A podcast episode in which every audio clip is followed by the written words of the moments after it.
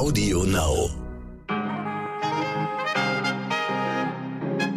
Guten Morgen, meine lieben Zuhörerinnen. Heute ist Freitag, der 14. Oktober. Ich bin Michel Abdullahi und das ist heute wichtig mit unserer langen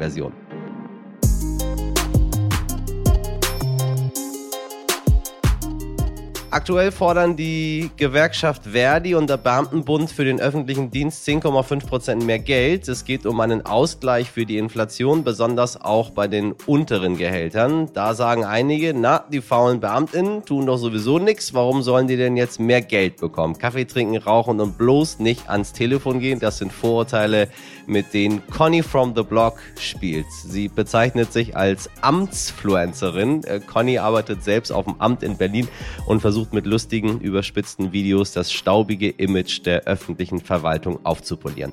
Mehr als 100.000 Menschen folgen ihr bereits auf Instagram und nun ist sie bei heute wichtig. Sie räumt gleich mit Vorurteilen auf und zeigt uns, dass es in der öffentlichen Verwaltung ganz tolle Arbeitsplätze gibt und warum sich der Job auch für QuereinsteigerInnen lohnt. Und los geht's.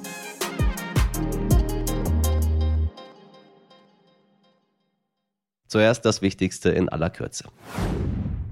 Es sind keine 9 Euro mehr, aber auch keine 69. Zwei Tage lang haben die VerkehrsministerInnen der Länder über eine Nachfolge des 9-Euro-Tickets verhandelt und geeinigt haben sie sich auf 49 Euro. Das soll der selbsternannte Gamechanger sein. Wobei, ganz ehrlich, sollte dieser Plan durchgehen, wäre das ein riesiger Fortschritt zur aktuellen Situation und könnte gerade PendlerInnen wirklich, wirklich entlasten. Das 49-Euro-Ticket soll monatlich kündbar sein und genau wie sein Vorgänger in Bus, Bahn und Fähren des Regional- und Nahverkehrs gültig sein. Außerdem soll es, Ohren auf, im analogen Deutschland rein digital verfügbar sein. Huch!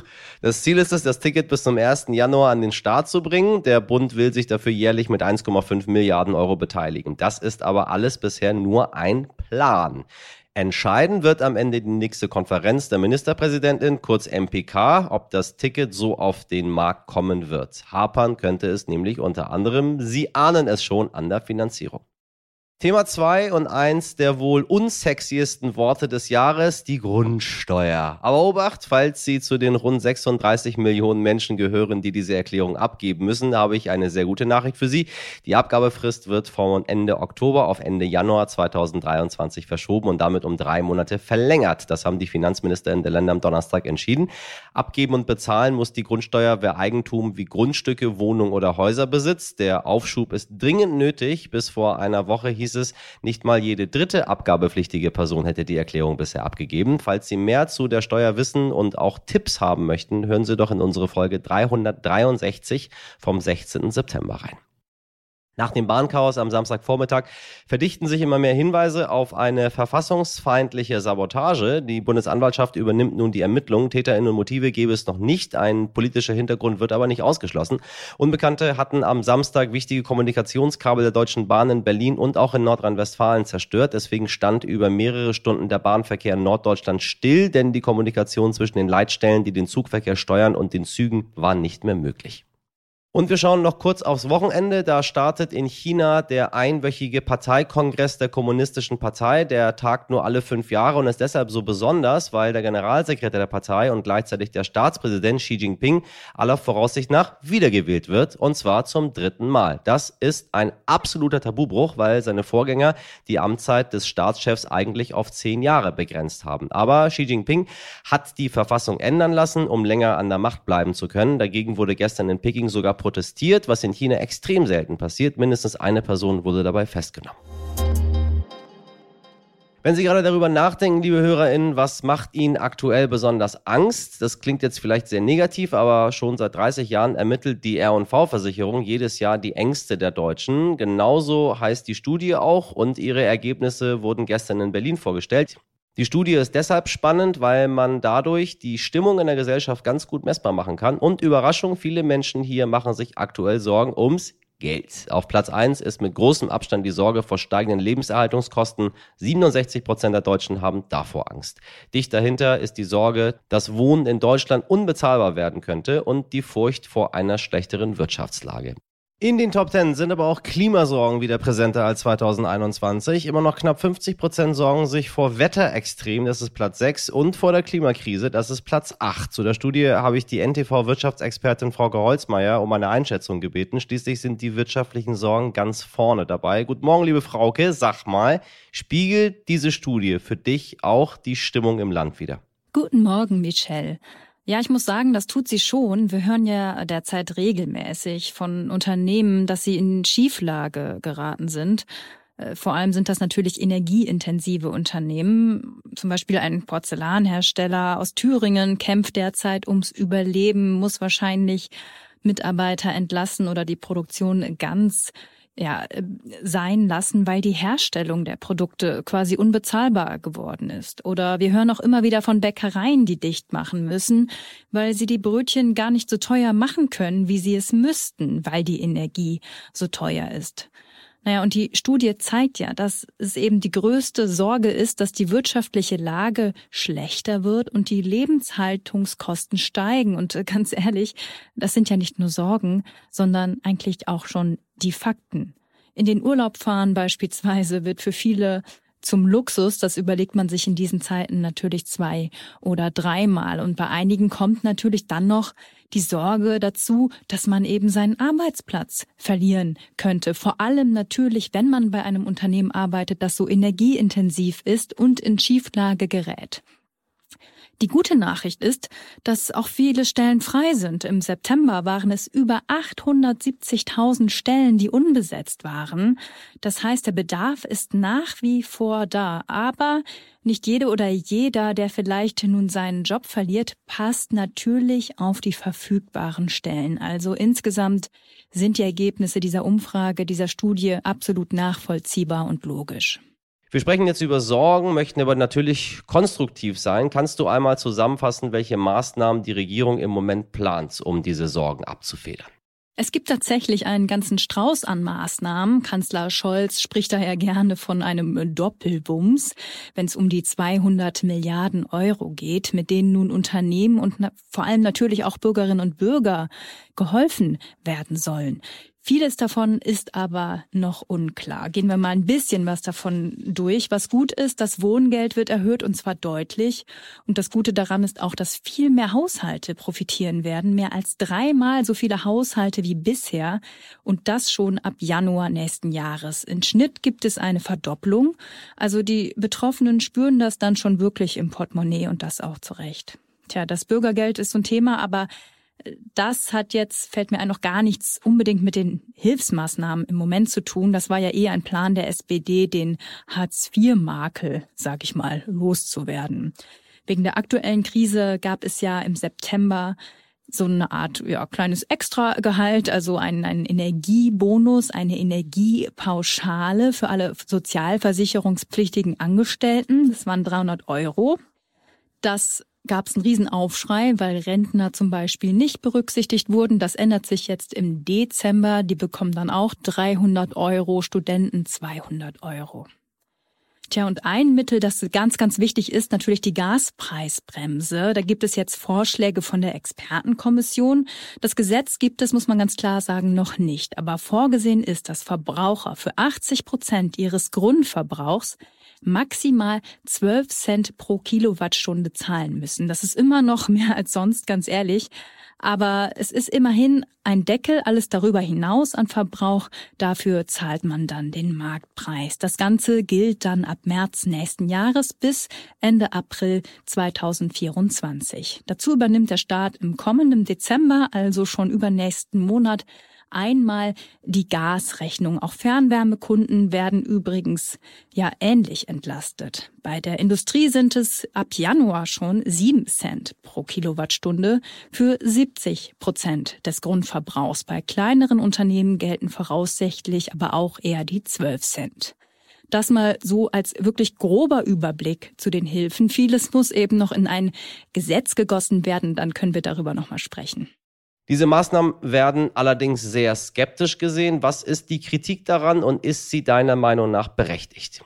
Ja, dass es viel Kritik gibt, ist nicht verwunderlich, ist ja auch der Job der Opposition, aber in einigen Punkten haben sie aus meiner Sicht auch recht. Ich greife mal nur ein bisschen was davon raus. Eine ganz große Kritik. Die Opposition hatte zum Beispiel schon im Frühjahr eine Gaspreisbremse gefordert, sogar ähnlich ausgestaltet wie jetzt. Da ist aber nichts passiert. Hätte man sich das hin und her mit der Gasumlage auch sparen können. Und was wirklich ärgerlich ist, man hat eben super viel Zeit verloren.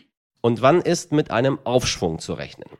Das ist natürlich die Gretchenfrage. Ich denke, von denen, was man so von den verschiedenen Ökonomen und Wirtschaftswissenschaftlern oder auch Finanzexperten hört, das wird dauern. Also wir brauchen bei dieser Krise schon einen langen Atem. Nächstes Jahr dürfte es auch noch mal mau werden aus wirtschaftlicher Sicht.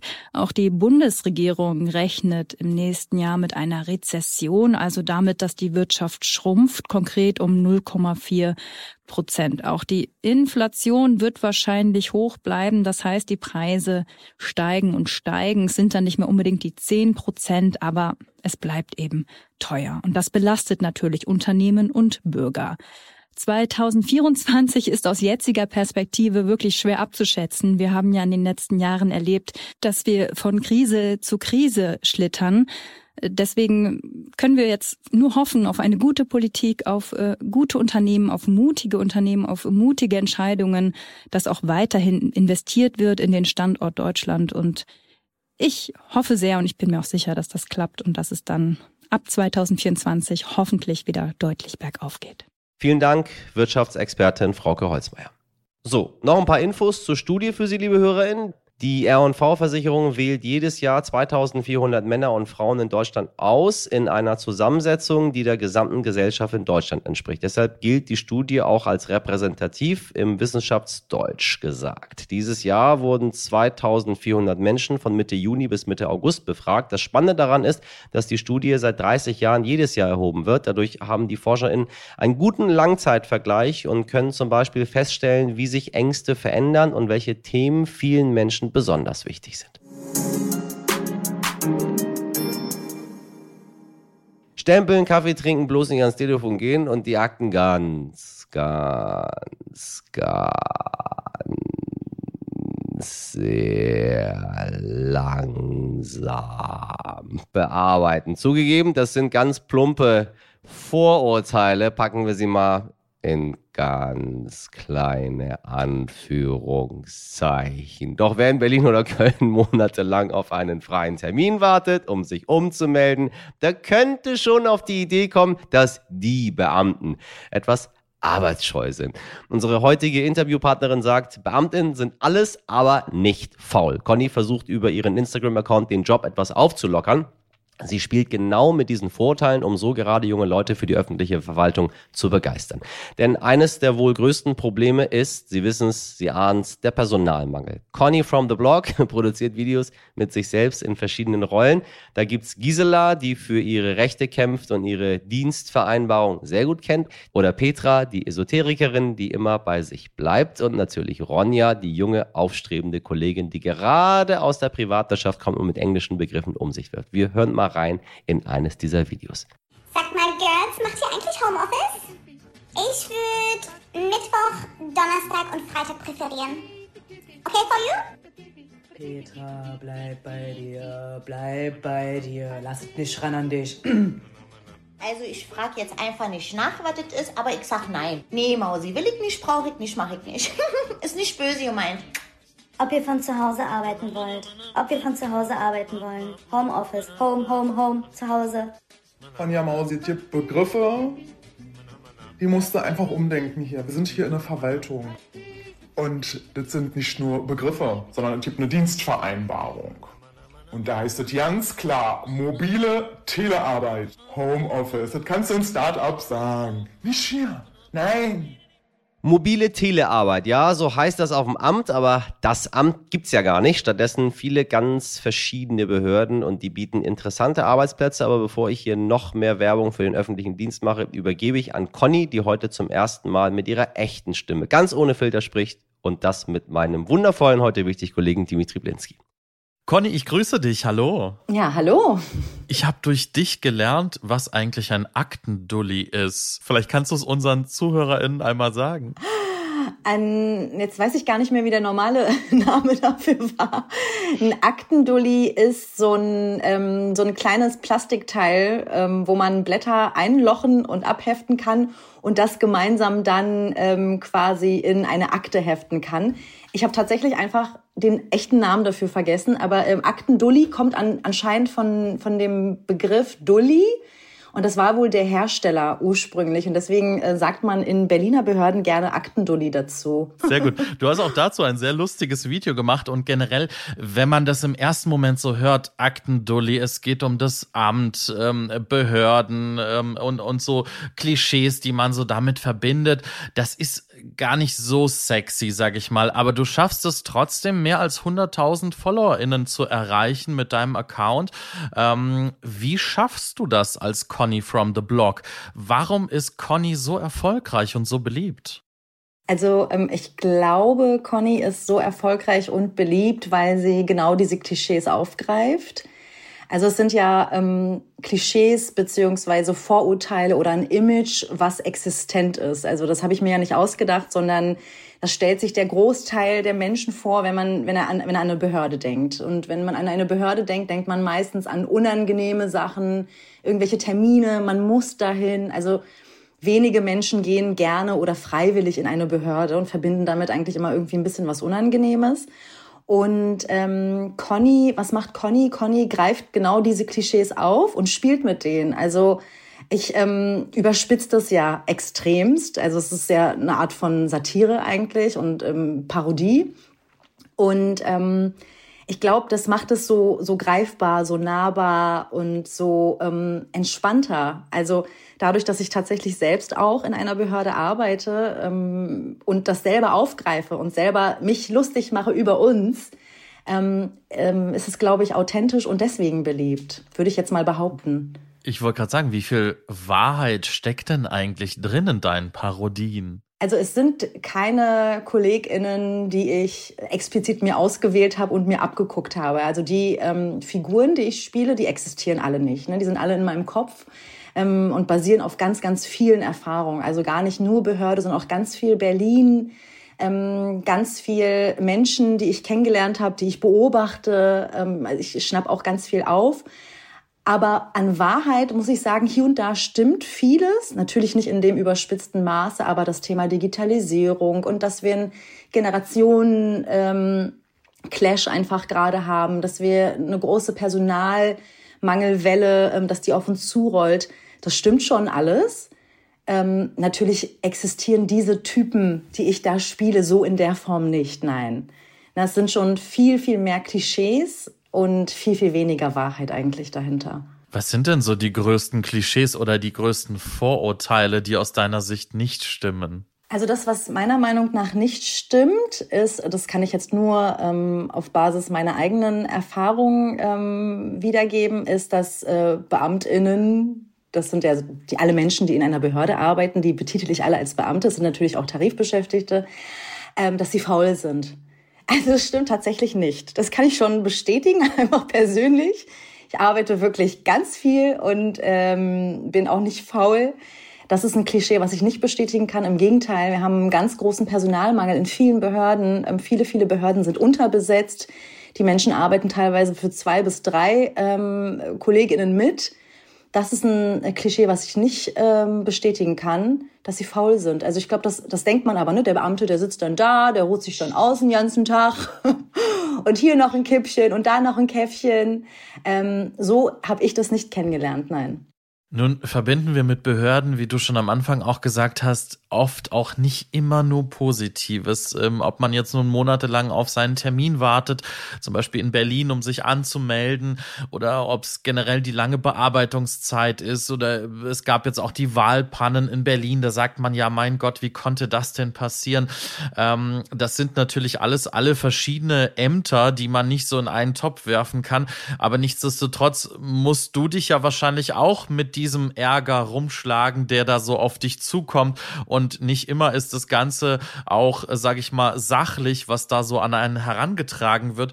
Wie schaffst du das, das Image des Amts ja ein bisschen zu verbessern? Ich schnapp mir genau diese, diese Klischees, diese Vorurteile, dass wir alle um freitags um eins gehen, dass wir faul sind, dass wir langsam arbeiten. Es ist eine Branche, die ist in einem Umbruch. Das ist die Wahrheit. Es ist auch eine Branche, ähm, ich spreche jetzt mal für Berlin, zum Beispiel für die Berliner Verwaltung, da ist ganz lange nicht viel passiert, beziehungsweise stand diese Branche nicht im Fokus.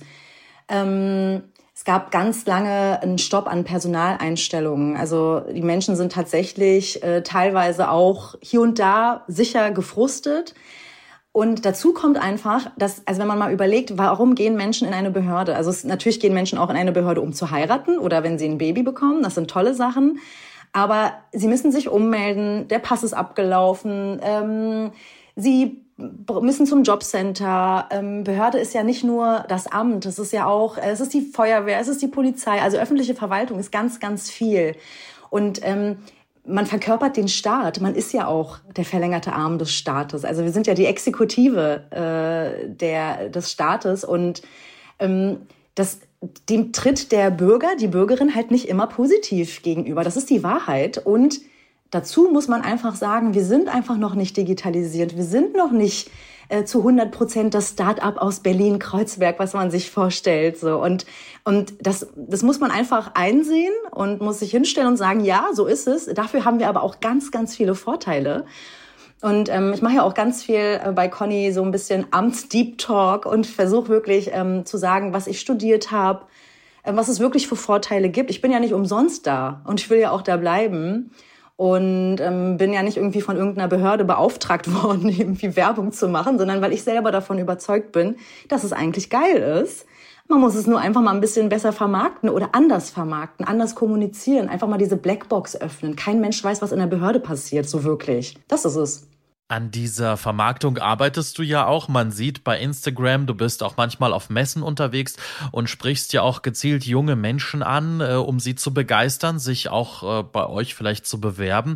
Was sind so Argumente, mit denen du arbeitest? Wie, ja, wie überzeugst du auch junge Menschen davon, dass man sagt, ach, das Amt ist vielleicht doch auch ganz interessant als Arbeitgeber? Ähm, natürlich ähm, sprechen wir oder spreche ich die Gen Z, sage ich jetzt mal an, die, die jungen Menschen irgendwie, weil ähm, wenn man sich mal so die Bedürfnisse anguckt dieser Generation, ähm, dann spiegelt sich eigentlich ganz viel äh, wieder in der Behörde, was man so gar nicht glaubt. Ne? Die möchten ähm, in der Regel, das ist jetzt wirklich sehr, sehr grob dahergesagt, ähm, irgendwie einen Job mit Sinn haben. Ne? Die möchten irgendwas für die Gesellschaft tun, die möchten sich aber auch nicht festlegen für die nächsten 40 Jahre.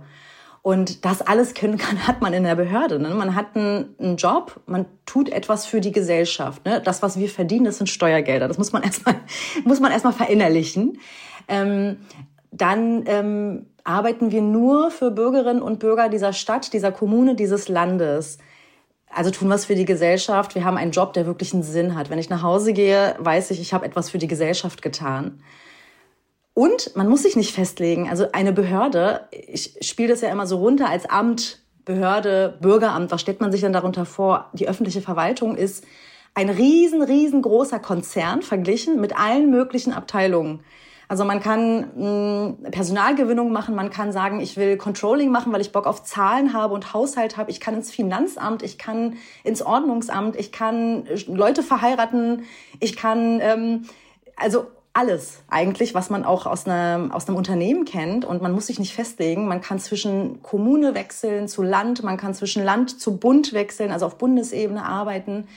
Und damit versuche ich so die jungen Leute ähm, zu überzeugen beziehungsweise ähm, reinzuziehen in die öffentliche Verwaltung. Und was aber auch eine ganz, ganz wichtige Berufsgruppe ist, sind einfach auch die Quereinsteigerinnen beziehungsweise berufserfahrenere, lebensältere Menschen. Ähm, zu denen gehöre ich übrigens auch. Also ich bin auch erst nach einer äh, Laufbahn in der Privatwirtschaft irgendwann in die öffentliche Verwaltung gegangen. Und der Job gibt einfach Sicherheit. Das ist ein Thema, was gerade nach der Pandemie einfach so, so an, ähm, an Bedeutung dazu gewonnen hat. Und also mir, mir kann im Groben und Ganzen, wenn ich es jetzt mal komplett überspitze, nichts passieren in einer Behörde. Ähm, es sei denn irgendwie, ich flipp aus und fange an, irgendwie Tackernadeln einzustecken jeden Tag, kiloweise. Ähm, habe ich einen sehr, sehr sicheren Arbeitsjob. Mir kann äh, Arbeitgeber, also mir kann in der in dieser Pandemie ist mir nichts passiert. Ich war weder in Kurzarbeit, noch wurde mein Gehalt gekürzt, noch musste ich irgendwie bange, bang darum, was ich äh, nächsten Monat mache oder verdiene. Und das ist etwas, was einfach unfassbar wichtig ist heutzutage. Und deswegen freue ich mich auch, wenn sich Menschen ähm, bei uns bewerben, die schon woanders gearbeitet haben weil die es dann auch zu schätzen wissen. Ja, absolut. Das ist sicherlich auch ein wichtiges Argument, die, die Sicherheit, gerade wie du schon sagst, in unseren Zeiten. Ich habe in deinen Posts auch oft gesehen, dass du ähm, ja besonders über Bewerbungsgespräche sprichst und sagst, äh, lasst euch nicht irritieren. Was meinst du damit? Wie laufen denn Bewerbungsgespräche beim Amt ab? Ist das anders als in der freien Wirtschaft? Das Amt ist immer ein bisschen schwierig, weil ich will nicht alle Behörden in der ganzen Bundesrepublik über einen Kamm scheren. Ich kann das wirklich nur für meinen kleinen Mikrokosmos sagen. Also in Berlin zum Beispiel. Wir führen sogenannte strukturierte Auswahlgespräche. Das bedeutet, ähm, also ich fange mal ganz vorne an. Also wir sind ähm, die Exekutive des Staates. Das bedeutet, dass alles, was wir tun, immer auf einer Rechtsgrundlage basieren muss. Also wir dürfen weder ohne Rechtsgrundlage irgendwas machen, noch dürfen wir dagegen verstoßen. Und um da ein zu 100 Prozent sicheres Verfahren ähm, garantieren zu können, auch dem gegenüber den Bewerberinnen und Bewerbern, um keinen irgendwie ungleich zu behandeln, werden allen Bewerberinnen und Be Bewerbern in einem Verfahren ein und dieselben Fragen gestellt, also für einen bestimmten Job. Das bedeutet, das ist ein strukturiertes Auswahlgespräch, wo ähm, Fragen vorbereitet auf dem Tisch liegen. Ich, wie gesagt, ne, nicht überall, aber meistens. Und man notiert sich die Antworten der Bewerberinnen und Bewerber. Dadurch entsteht natürlich eine gewisse Starre. Ne? Also man muss äh, dieses Verfahren nachvollziehbar wie nur möglich ähm, versuchen beizubehalten, ähm, um halt danach auch sagen zu können, wir haben euch alle gleich behandelt. Ne? Also das ist auch wieder was Gesetzliches ähm, und was Rechtliches, also das allgemeine Gleichbehandlungsgesetz ähm, greift da ganz besonders. Und ähm, dadurch ist es halt auch schwierig, dass ein, Monolo äh, dass ein Dialog zustande kommt, sondern fühlt sich halt oft für den Bewerber an wie ein Monolog.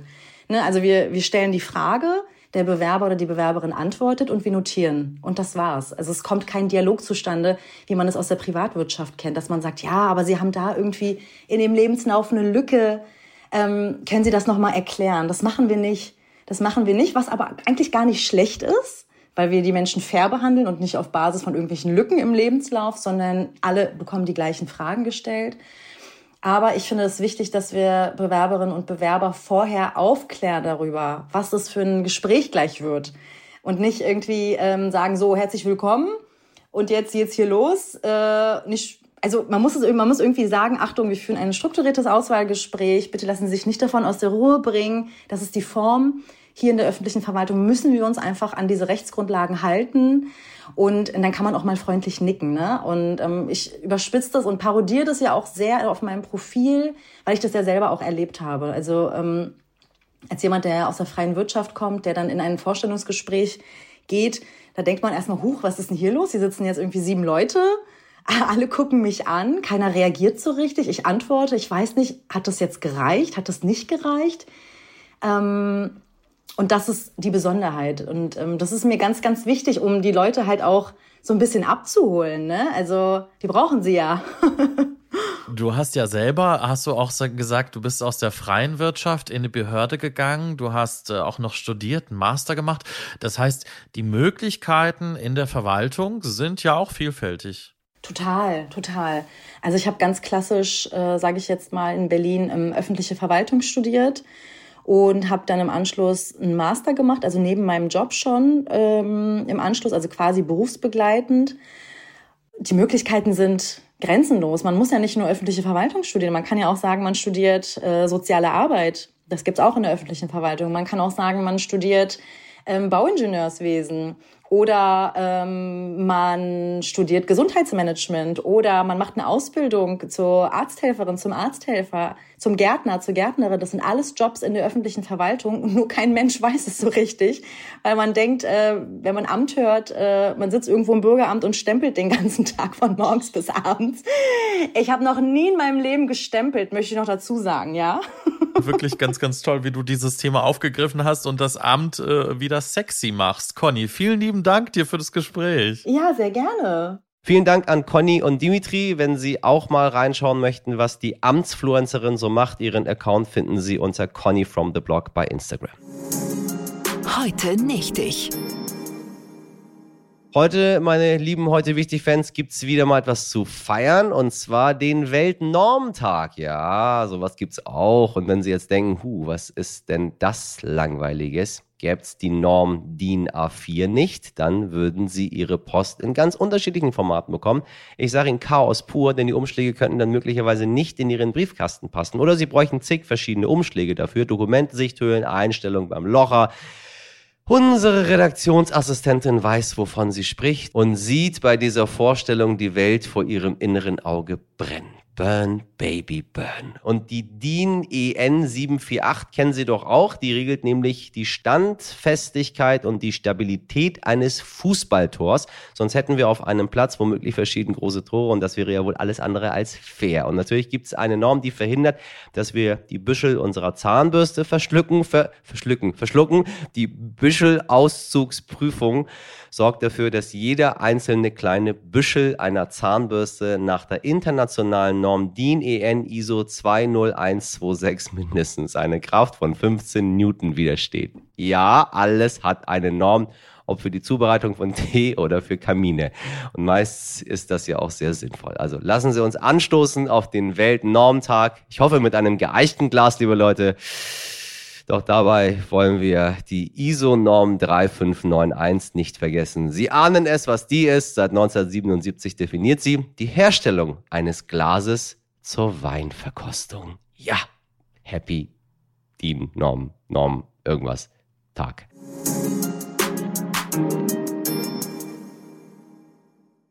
So, und bevor wir hier ganz beschwipst von der Feier des Weltnormentags werden, machen wir lieber schnell mal Schluss mit heute wichtig für diesen Freitag. Machen Sie gerne bei unserer großen heute wichtig Umfrage mit. Den Link, den finden Sie in der Folgenbeschreibung. Außerdem freuen wir uns wie immer, wenn Sie uns bewerten, teilen oder uns Ihr Feedback an unsere Mailadresse heute wichtig stern.de schreiben. Meine zum Glück sehr ungenormte Redaktion besteht aus Mirjam Bittner, Laura Chapo, Carla Böllner und Dimitri Blinski. Produziert wurde diese Folge von Nikolas Femerling für Sie. Am Montag bin ich wieder für Sie da ab 5 Uhr wie immer haben Sie ein schönes Wochenende, machen Sie was draus. Ihr Michel Abdullahi.